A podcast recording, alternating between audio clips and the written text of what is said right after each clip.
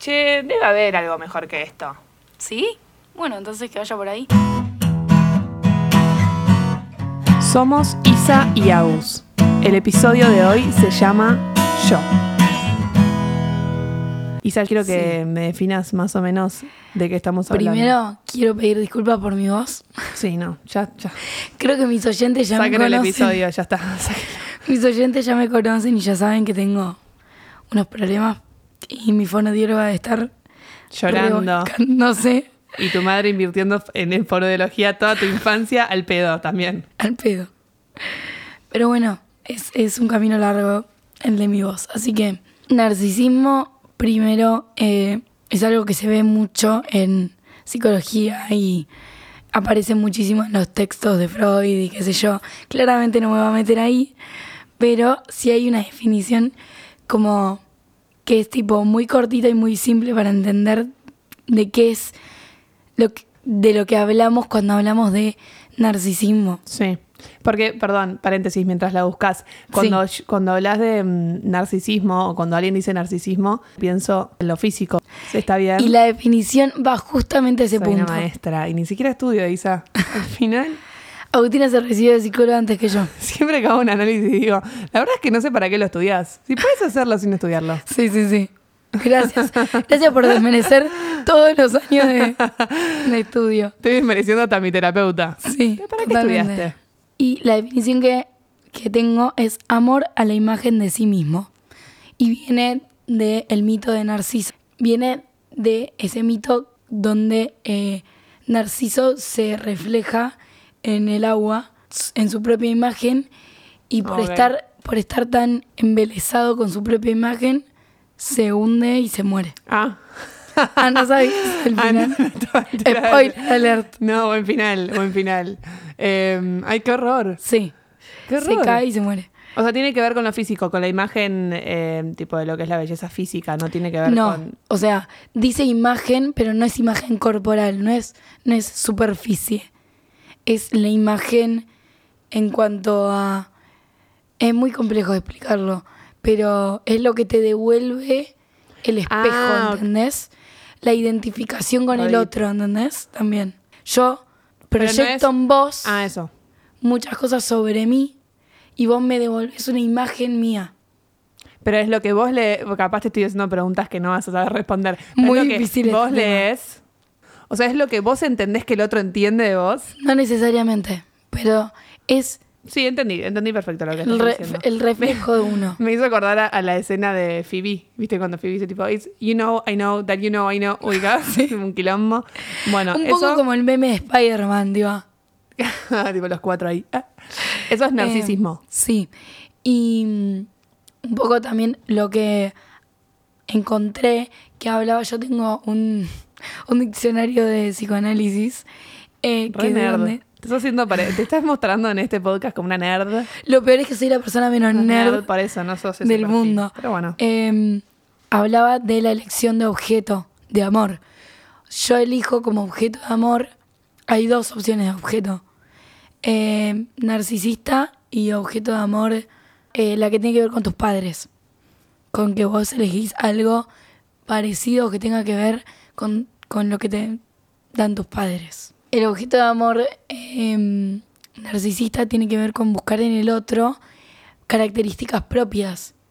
¿Viste cuando ves una pareja que es como, uy, son iguales? Uh, esto no tiene nada que ver capaz, pero la tiro. ¿Viste que generalmente, sí, en la mayoría de las veces, alguien trae a su pareja y es igual ponerle a su herma- al hermano Bueno, re. o al padre? Eso tiene mucho que ver con la elección, pero que no es narcisista la otra.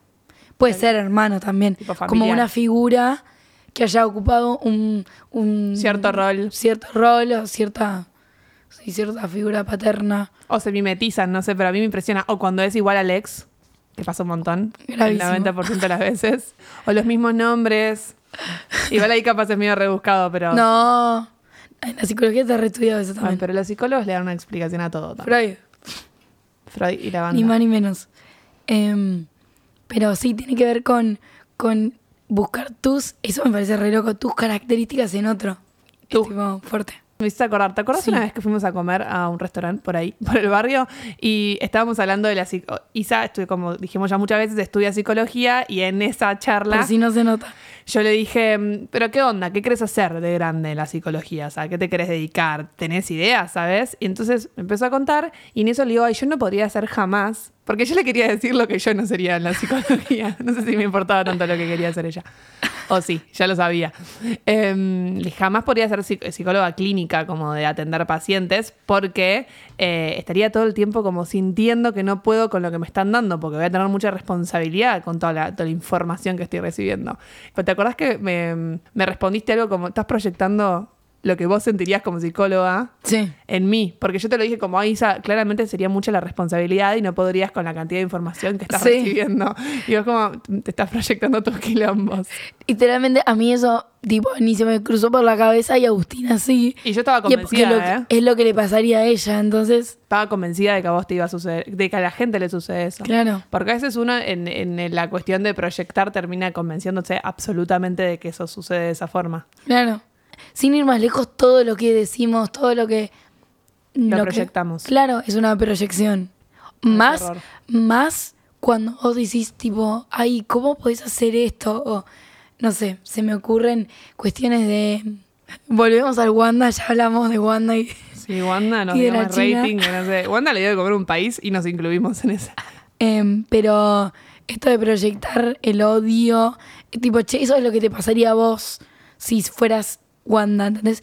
O dices, no, porque la che es una zorra hija de puta, bla. Y mismo, y generalmente cuando cuidas a otro, porque, por ejemplo, eh, sucede una situación como la de Wanda y China, y yo digo, ay, no lo voy a hacer porque la China se sentiría de tal forma, es como vos te sentirías en esa situación, ¿o no? Claro. ¿Me estoy explicando bien? Sí, Como que muchas veces uno cuida al otro y es cuando hablamos de empatía, que decíamos tipo, "Ay, ponete en su lugar. No sé Sí. si te estás poniendo en su lugar, simplemente estás tratando de sentir lo que vos sentirías en ese lugar, que no es lo que el otro siente. y que lo hacemos absolutamente todo el tiempo. Como que la empatía tiene dos caras. Una narcisista y, y otra que te sirve Perdón, y es adaptativa para la vida. para mí, y capaz me cancelan y es medio jugado, para mí la empatía es narcisista en sí misma. Nos rinde, sí nos rinde, porque cuando te, supuestamente te pones en el lugar del otro por el otro, eh, te rinde porque podés ayudar y porque, bueno, en algún punto terminás, eh, no sé, dando una mano, ¿entendés? Sí. Pero al final del camino todo tiene que ver con vos. ¿Pero por qué? Porque te conmueve y te hace sentir triste lo que está sucediendo. En el caso de que es algo triste, entonces ayudás. Pero todo parte de, de vos, o sea, del yo. Ay, boluda, que somos una mierda. Yo, yo muchas veces luché con esto y acá, acá es cuando me empezó a confundir con egocentrismo y toda la, la parafernalia. Em, que muchas veces luché con esto de, de ayudar o, o empatizar con otra situación y de pensar, tipo, che, lo estoy haciendo por mí, lo estoy haciendo por él, lo estoy haciendo por el otro. ¿Qué pensarán los otros de que yo estoy eh, exponiendo que estoy ayudando al otro? Y bla, bla, bla, bla, bla, bla, bla, bla, bla. Que O cuando se sube a las redes, tipo, mirá qué bueno que soy. Yo lo juzgo, pero lo hago también. Lo puse muy como en, en duda eso y lo pensé, tipo, ¿lo hago o no lo hago? Expongo que ayudé con esto, expongo esta causa, muestro esto, muestro lo otro. No voy a quedar como, viste, la defensora de, de todas las causas y, bueno, no te comas tipo el, el rol. Pero, o quedás ante la gente como una persona que quiere estar mostrando lo bueno que hace. Pero al fin y al cabo estás haciendo una buena causa, Gonzalo, estás mostrando. Me explico como que me parece que no Entiendo. está mal al final, al final, al Como que un win-win. Bueno, Santi, Mara- Santi Maratea, que Sí. lo hemos nombrado también, Ya lo tenía en la cabeza yo. lo repredica esto, es tipo, che, prefiero hacerlo público, porque si no lo hago público, o sea, hacerlo público contagia. Y sí, puede haber algo de ego. A esto iba, cuando me planteé esto, acepté que había una cuestión de ego con todo eso. Pasa y soy que ahí- humana, o sea, y está bien. Re. El Pero que te dice tipo, ay, no, no, no, yo no lo hago por ego, lo hago por el otro. No te creo, boludo, te estás mintiendo. A, a mí y a vos mismo. el tema es cuando el foco se corre. El foco se corre del lugar y de repente vos pasás a tener más protagonismo que la causa. Ah. Sí, pero ¿hasta qué punto? Tipo como, ay, qué buena que es esta. Pasa mucho con los famosos Ah, porque no. vos sos una simple mortal y sos mi amiga y miro más la causa que a vos, ¿entendés? Pero con los famosos creo que tampoco. Pero que un famoso le dé tanta visibilidad a una causa. De repente viste lo que hizo tal. No me importa. ¿Viste lo que hizo Santi Maratea? Sí, todo el mundo habla de lo que hizo Santi Maratea. Ahora, lo que logró Santi Maratea, aunque sea, aunque no haya sido Santi Maratea en sí mismo, porque todos pusimos plata y toda la boludez, si yo puedo decirte lo hizo Santi Maratea, pero no me importa, porque la causa está cumplida. Obvio, pero nadie, sí- tipo, ¿entendés que perdemos tiempo hablando de Santi Maratea y, Y pero esa es la vida misma. Esa, Sí, es, esa es la humanidad funcionando. O sea, la humanidad nunca va a funcionar de otra forma. tipo, en vez de ponerse a pensar, tipo, cómo hacer para que todos los chicos que tengan esta enfermedad puedan darle pero, tal medicamento, ¿entendés? pero lo que logró Santi Maratea justamente es que por lo menos se ponga En boga, obvio. Sí, y que haya visibilidad, un tema que quizás no estamos sentados en la mesa debatiendo cómo solucionarlo, pero estamos debatiendo que existe el tema, ¿entendés? Sí, obvio. y obvio. lo mismo me parece cuando... Pero creo que tienen que dejar de tener nombre la causa, ¿entendés? Me parece difícil. Me parece difícil porque así funciona el mundo, tipo, la popularidad... Pero pensá, O sea, eh, pará, puedo decir algo que no sé si tiene que ver o que no tiene que ver, pero el otro día leí un artículo que decía que Netflix marca nuestros temas de actualidad. Netflix pone una. eh, hay una serie que tiene como 12 años y es danesa y la pusieron hace poco en Netflix. Tiene 12 años, no había tenido éxito. De repente Netflix le copa ponerla, está el país hablando de la serie y de los temas que involucran la serie, ¿entendés? Que tienen que ver, no sé, con feminismo y otros temas. Y te das cuenta de que los asados familiares de repente se habla de eso, porque Netflix marca agenda, así como un famoso marca agenda de lo que se tiene que hablar y la popularidad todo el tiempo marca agenda de lo que se está hablando y lo que no. obviamente, eso totalmente. No, Me, pa- No. no me- como que yo me peleaba mucho con ese concepto. Pero bueno, o sea, si, si no lo hacen, como que me autoconvencí eso porque me di cuenta de que es preferible usar la plataforma para informar, para mostrar, para visibilizar, que no usarla. ¿Sabés qué? Pero, ¿sabes? Por lo menos a mí me pasa, y esto no estoy diciendo que esté bien o que esté mal, sino que es lo que me pasa a mí. Tipo, me gusta mucho más la persona que hace una donación totalmente anónima. Bueno, obvio, obvio, pero a mí también, a todos me parece que nos cae mejor. Porque hay como un acto de, de nobleza. igual, igual sigue siendo También, hay Sí. algo ahí como... como del misterio de quién es que... Yo no creo, pero porque no creo que la gente haga las cosas tan desinteresadamente. Porque somos humanos, tenemos intereses todo el tiempo. Me parece hasta un poco ingenuo pensar que el yo no está metido ahí. Me parece ingenuo. Porque hay algo de Todo eso tiene que ver con la imagen también. A eso voy. Volviendo. Y, y también, ¿sabes qué? También pensaba, por ejemplo, ahora estamos hablando de gente que defiende ciertas cosas o de que se muestra de determinada forma y demás. Pero, por ejemplo, nosotras misionamos mucho tiempo eh, con una iglesia. Y mm, me acuerdo que en su momento se hablaba de, ay, bueno, van a misionar, pero hacen tal, o- tal cosa y tal otra. Es como, bueno, pero ¿van a misionar o no? ¿Entendés? Como el acto de ir a tocar puertas, ¿lo hacen o no? Sí. Sí. Y volvemos a hablar- No importa el interés detrás de eso. Capaz es porque esa persona la quiere pasar bien, que a mí también me ha pasado, que vas por vos más que por el otro. Y otras veces es porque estás muy convencido con la causa y vas por la causa y se terminó. Pero ¿qué- ¿importa el porqué de las cosas? Importa el cómo en tal caso, ¿entendés? Mm. ¿Te importa el porqué a vos? Eh, para mí depende. O sea, yo no te puedo decir, no, no importa el, el por qué. Obvio que importa el cómo. Y creo que eso estoy de acuerdo en cualquier situación. El cómo y el, o sea, el fin y los medios, pero el por qué lo haces, el empujón que te lleva a hacerlo. Y si es, o sea, si es una- un acto de egocentrismo o simplemente querés ayudar al otro, de eso Claro, hablas. Perdón, porque el por, ah, me- ahí entré como en una lógica. El por qué es el fin. ¿Viste cuando te dice el fin justifica los medios? Cuando yo digo, ¿por qué haces esto? Sí. Estamos hablando del fin. Mira, estoy tipo. Estás tratando de Estoy carburando. digo. Recién yo dije, no importa el por qué mientras que vos lo hagas y lo hagas de una No, forma- el fin no es el por qué. Ah, listo, ok. Como lo que te empuja a hacer las cosas no terminas. Sí, un poco. Bueno, sí, es medio confuso lo que estamos diciendo, pero un poco sí. Para mí se mezclan. Como que capaz se unen y después se, Se entrelazan. separan, sí. Sí, sí, sí. Pero a lo que, a- volviendo a lo de antes, hay un montón de situaciones en las que uno hace cosas, quizás porque le, le- le- porque cuando íbamos a misionar también éramos muy chicas. Y la mayoría de la gente iba porque la pasaba bien. Porque, y, y no está mal, porque que tengo que ir a pasarla mal para que las cosas valgan algo. Eso tiene que ver con toda una cultura también. De por qué También el sufrimiento como... ¿Por qué tengo que sufrir o hacer Eso es re de la cultura argentina, el sufrimiento y el sacrificio. Y de la antigüedad también, de- del mundo de la antigüedad. A veces es medio ingenuo que, que estemos todo el tiempo tratando de esconder el, el interés propio que hay detrás de las cosas que estamos haciendo. Sí, Bueno, nadie va a salir a decir, no, esto lo hago por mí cuando está haciendo algo por otro. Santi Maratea lo hace, por eso para mí eh, tiene tan buena fama.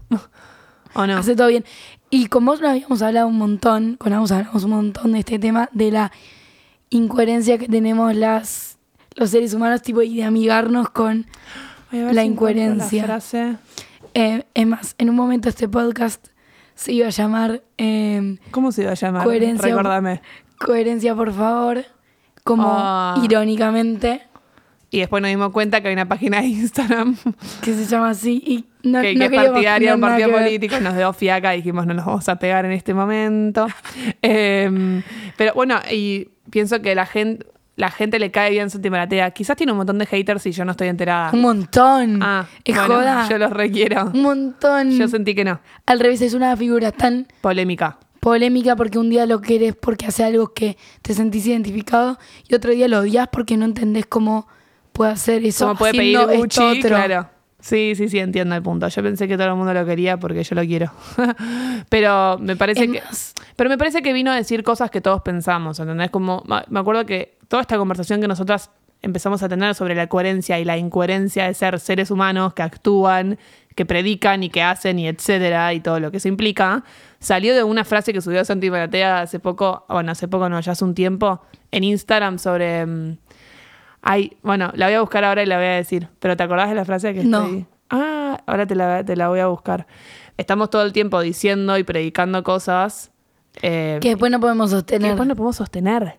Porque en, en algún punto además son mega correctas. Me vuelvo literalmente loca porque cada paso que doy, que claramente no sostengo lo que estoy diciendo las 24 horas del día, y entro en un mal fly que digo, la verdad, la verdad, mejor ser mala persona. Porque siempre trato de estar todo el tiempo eh, uniendo cabos y siendo coherente con lo que dice, con lo que hace.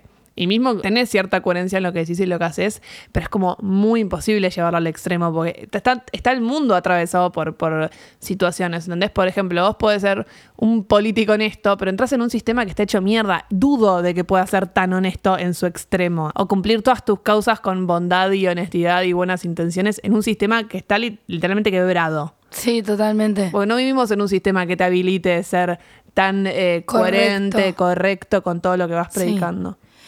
Aparte, me pasa, por lo menos a mí, que quiero llevar a cabo algo, Sí. como que predico cierta, cierta ideología o tengo cierta forma de pensar que hay en ámbitos que la intento llevar Sí.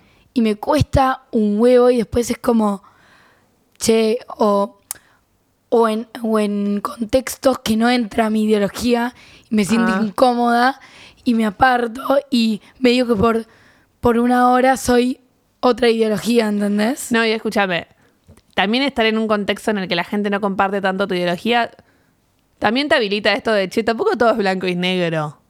¿Entendés? Como hay un gris. ¿No te sucede a veces? Sí, re. Porque cuando hablamos de ser coherentes es ser todo extremo y no existe tal extremo y generalmente es medio danino esa forma eh, extrema de, de predicar y las requiere cosas. una energía mental. No, la gente que va, o sea, yo admiro, ¿eh? Admiro cuando alguien está sentado en un lugar con gente que opina absolutamente diferente, hace y predica absolutamente diferente y se hace valer, pero me parece que requiere requiere de mucha personalidad, de mucha energía, pero además pienso que a veces tenés que elegir las batallas, o sea, no sé, me parece a mí, y si vos encima em, hablando de esto de que al final nadie es absolutamente coherente, te sentás en un lugar a predicar, predicar, siempre te van a tirar una de, che, pero vos cuando hiciste esto, pero vos cuando hiciste Ah. esto. Y sí, obvio, boludo, Sí. porque no puedo. O sea, me encantaría que el mundo fuese tan perfecto y yo ser tan perfecta. Sí, o la gente que se, se hace vegana y de repente le dicen, ah, pero a vos de chica como te gustaba la carne. Era como, Sí, cambié. y bueno, ¿qué crees que haga? Pero mismo en. Bueno, yo soy vegetariana y me encuentro todo el tiempo con situaciones en, las que, en las que me retrucan con algo, como, ah, bueno, pero vos, eh, cualquier situación. ¿Cómo disfrutabas la bondiola eh, el año pasado, los sábados al mediodía? Y sí, y capaz la disfruto también ahora, ¿entendés? Como no tiene que ver con eso. Ah, bueno, pero bancás esta industria y no bancás esta. Bueno, sí, también, no sé, no puedo con tanto. Eh, encontrar también un punto medio me parece un sano, sano ejercicio. Eh, pero volviendo al, al principio, principio, hablamos de narcisismo y de repente nos fuimos al egocentrismo. ¿Tenés una definición o un concepto más o menos claro sobre egocentrismo barra egoísmo? egocentrismo no. Pero lo que sí puedo decir es que, o me gustaría aclarar, que ninguna de las, o sea, tienen una connotación las dos muy negativa. Sí. ¿Viste? Como que está mal visto y la realidad es que no. O sea, que todo en su justa medida es válido. El otro día nos pasó que teníamos un compromiso y yo no quería ir y, pensaba como, che, soy muy egoísta por no, querer, ir- por no querer ir o estoy en fucking derecho de no querer ir a un lugar a donde no quiero estar. Como que a veces eh, me parece que está bueno habilitar este, este, esta discusión y decir, bueno, hasta, qué punto estoy siendo egoísta con el otro por, por ejemplo, no bancarlo o eh, me respeto a mí. Porque me parece que ahí entra el egoísmo como algo negativo y que tenemos que dejar de verlo como algo negativo y pasarlo a un lugar neutro. Sí, sí. ¿Me explico? Sí. Como que, che, ¿qué onda? Eh, el egoísmo es... Hablemos de no eso. me respeto bajo ninguna circunstancia. Hablemos de no querer ir a un lugar y tener que ir porque te sentís obligado. Basta. Basta. Campaña, porque tenés campaña que- contra eso. Porque tenés que estar comprometido con la otra persona, con el evento, con cumplir, cumplir con tu palabra. Yo igual generalmente me desentiendo. Y, o sea, cuando me desentiendo ofendo a mucha gente y no está bueno porque no está bueno en ningún extremo, pero sí a veces me siento bien comprendida, tipo, basta, loco, ¿por qué tengo que hacer lo que no quiero hacer? Bueno, te puedo avisar con anticipación para no clavarte último momento, bueno, Eso de otro base. debate. Eso de base. Otro debate. O tienen pero- un problemita con los tiempos. Sí, bueno, pero ese es otro debate. tema. Pero como que me parece que está mal visto el, el respetarse. ¿Entendés? Después no ponerte en víctima de tipo, ay, no me está. O sea, en su justa medida todo, ¿no? Sí. Pero hasta lo pienso con los proyectos de la vida. Antes era todo eh, a nivel general. O sea, ser madre, no hay cosa, no hay acto más eh, del el otro extremo, o sea, del, del otro lado del río, que ser madre y ser egoísta. O sea, sos madre y de repente tu vida pasa a ser de otro. Literal. Y para mí, para. Nosotras hablamos del el hecho de elegir ser madre y de un hijo propio. Eh, Bueno, y también es re egoísta también- ser madre, Isa. Por eso vos dijiste, uy, de repente, no. Claro, no. Pues tuvimos Claro, a ver, poniéndolo en claro. Poniéndolo en claro. Sos madre y de repente todas tus obligaciones, todos tus intereses, todas tus prioridades pasan a ser de otro ser vivo porque lo trajiste al mundo y te tenés que hacer cargo de eso. Entonces, hay un acto de amor inmenso. Y ahí yo podría decirte, No che, cero egoísta ser madre. Pero al mismo tiempo, si lo pensás bien, ¿por qué traes un hijo al mundo? Ahí este debate, mucha gente, yo lo he hablado con mucha gente y mucha gente me canceló por esto, ¿eh? No es tan- yo, yo pensaría, Canceladas. nosotras pensaríamos que es un debate que todo el mundo opina igual, eh, pero no es así. O sea, hay mucha gente que piensa que ser madre mm, no es egoísta y para mí es egoísta. Ser madre, ser padre, traer a alguien al mundo, eh, que alguien sea tuyo, que, que proyectar todo eso en alguien más. Arrancando de la base de, primero, el, la, mm, el, discu- la- el discurso de, no, yo quiero un hijo mío, como que, ¿por qué no adoptás? Sí. No, bueno, porque quiero que sea como un, un mini yo. Una parte bueno, mía, una parte mía. Igual el adoptar también.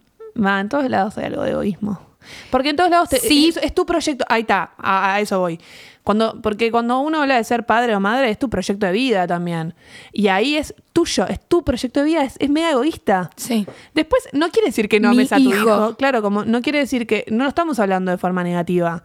Pero sí, como hay algo tuyo en, en todo ese deseo, en toda esa proyección, que no tiene que ver con la persona que viene al mundo o con dar vida. Sos vos. A ese hijo no le está dando ninguna elección tampoco. Que de nuevo, después eso no quita ni el amor, No, no, quita nada, nada, no quita nada de, de lo que implica ser padre o madre. que, que tampoco es negativo el egoísmo, ¿entendés?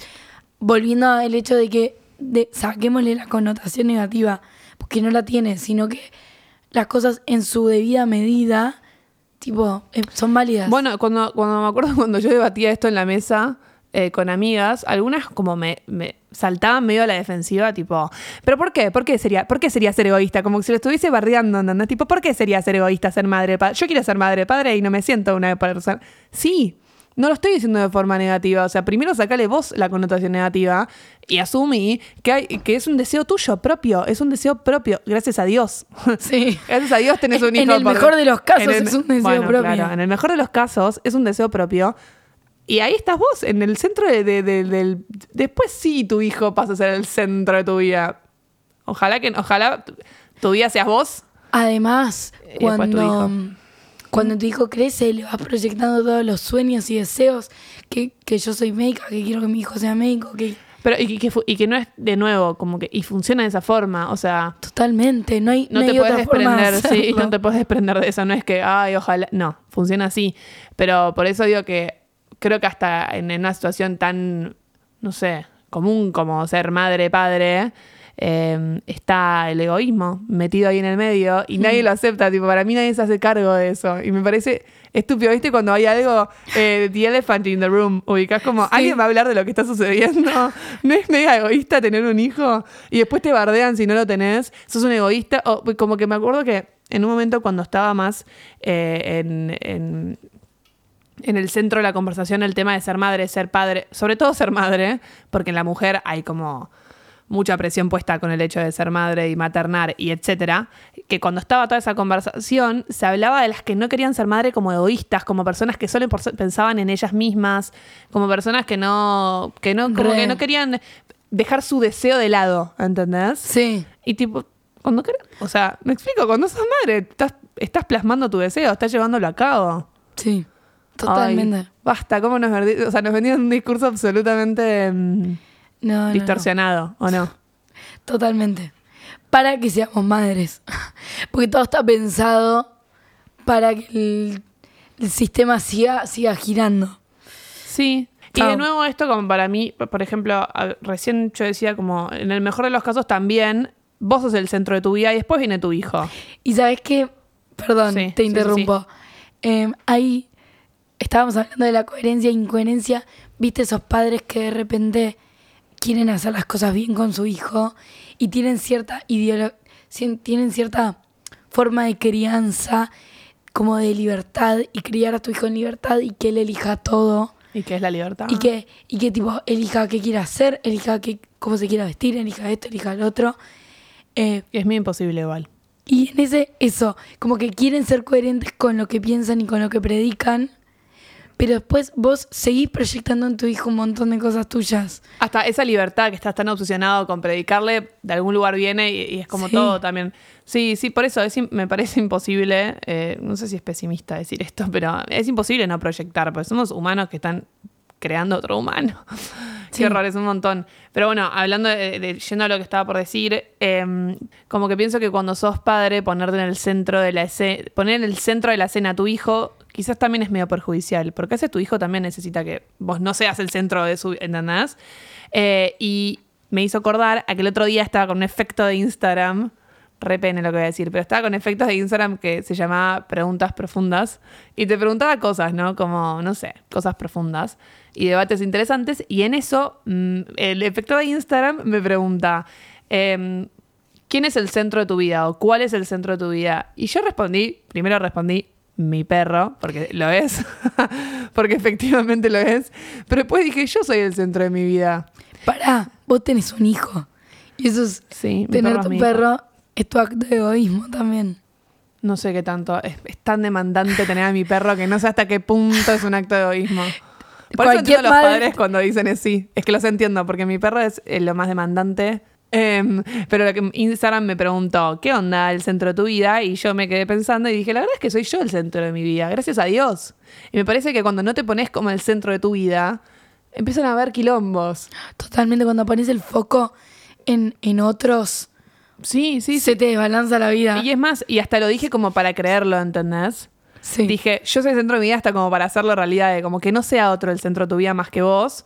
Y una vez que vos estés en el centro de tu vida, bueno, mirá hacia alrededor.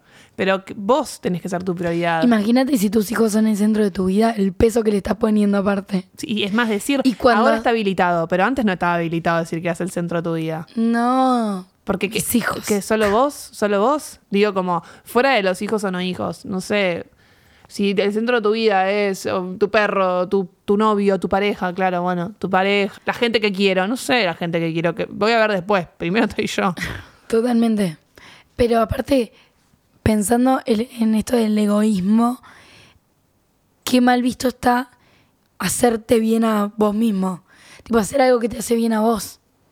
como que, uy, qué egoísta esta persona que, no sé, Pero lo que sí. fuera, que se fue a vivir afuera, qué egoísta esta persona que... No, o que deja. eh, hay un montón de actos en los que creo que cargamos con la culpa de que estamos poniendo primero nuestro deseo y que creo que eso nunca estuvo bien visto y recién ahora se empieza a ver un poco mejor.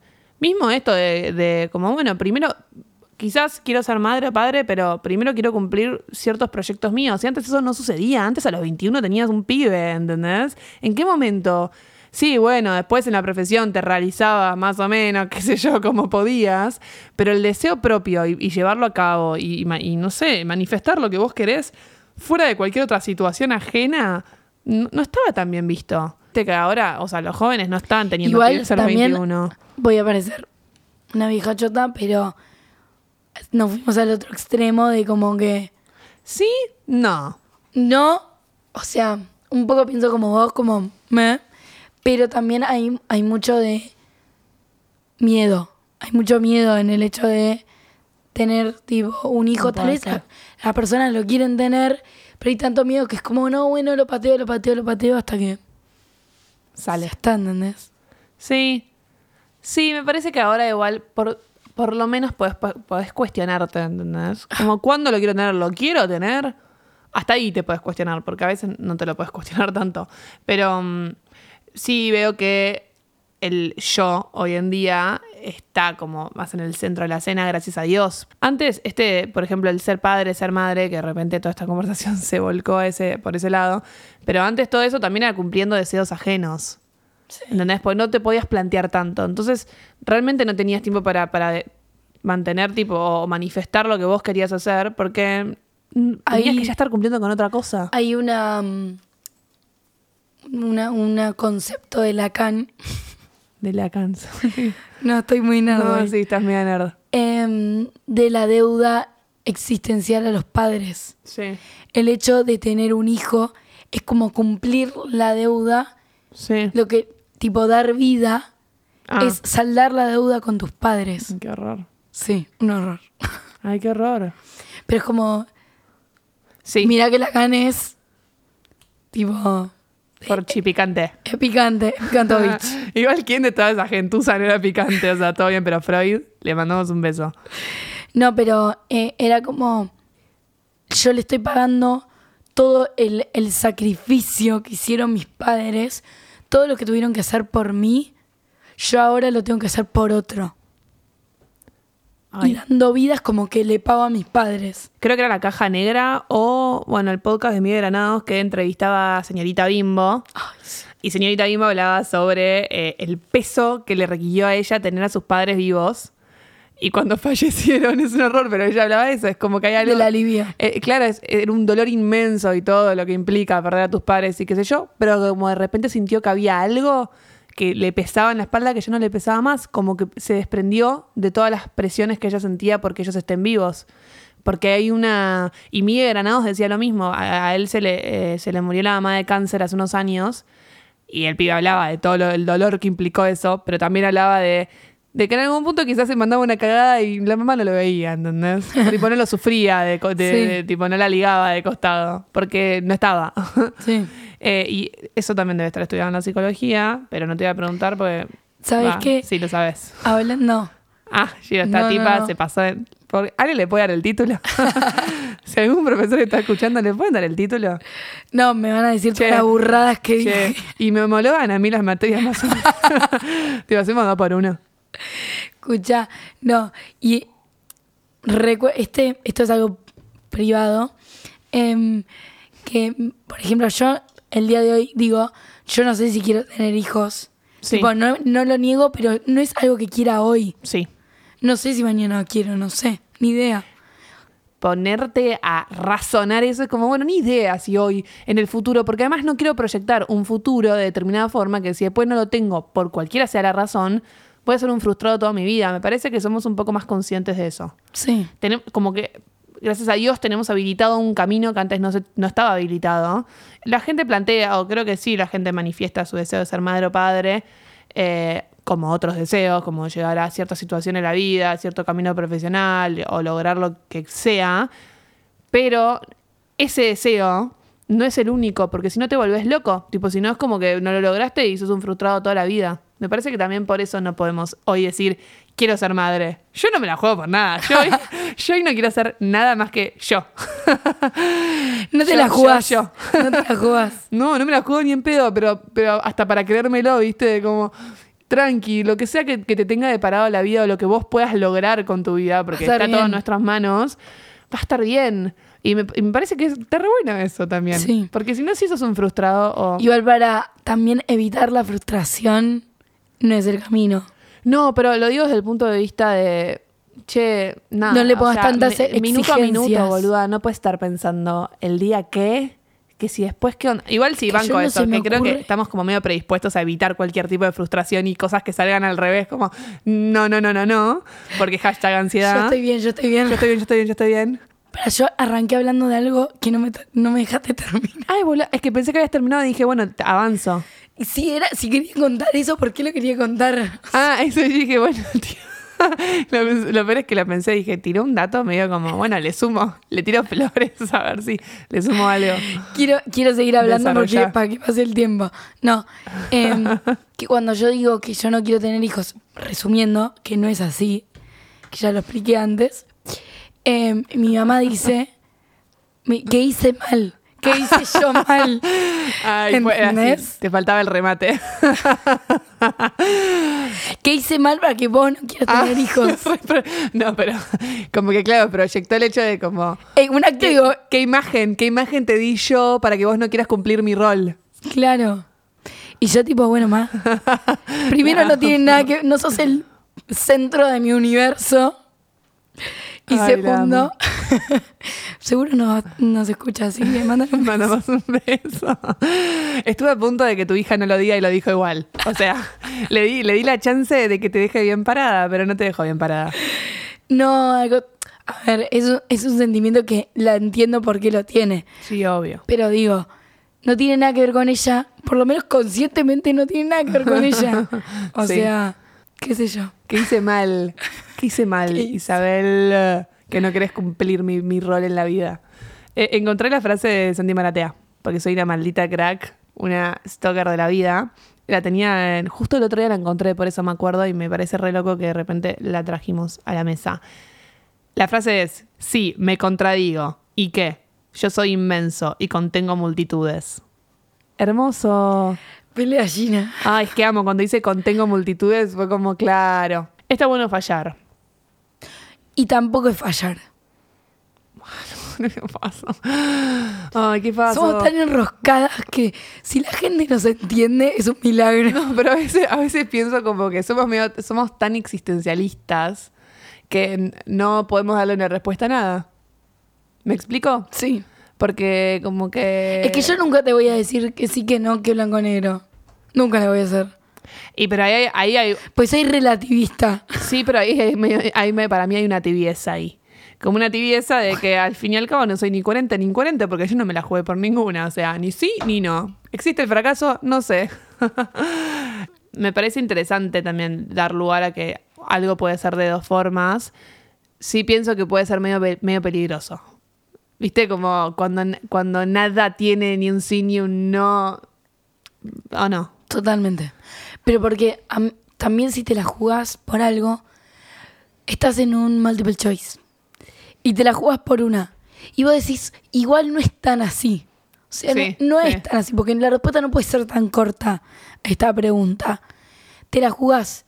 No va a estar tan bien, pero por lo menos tipo es un acercamiento y es algo.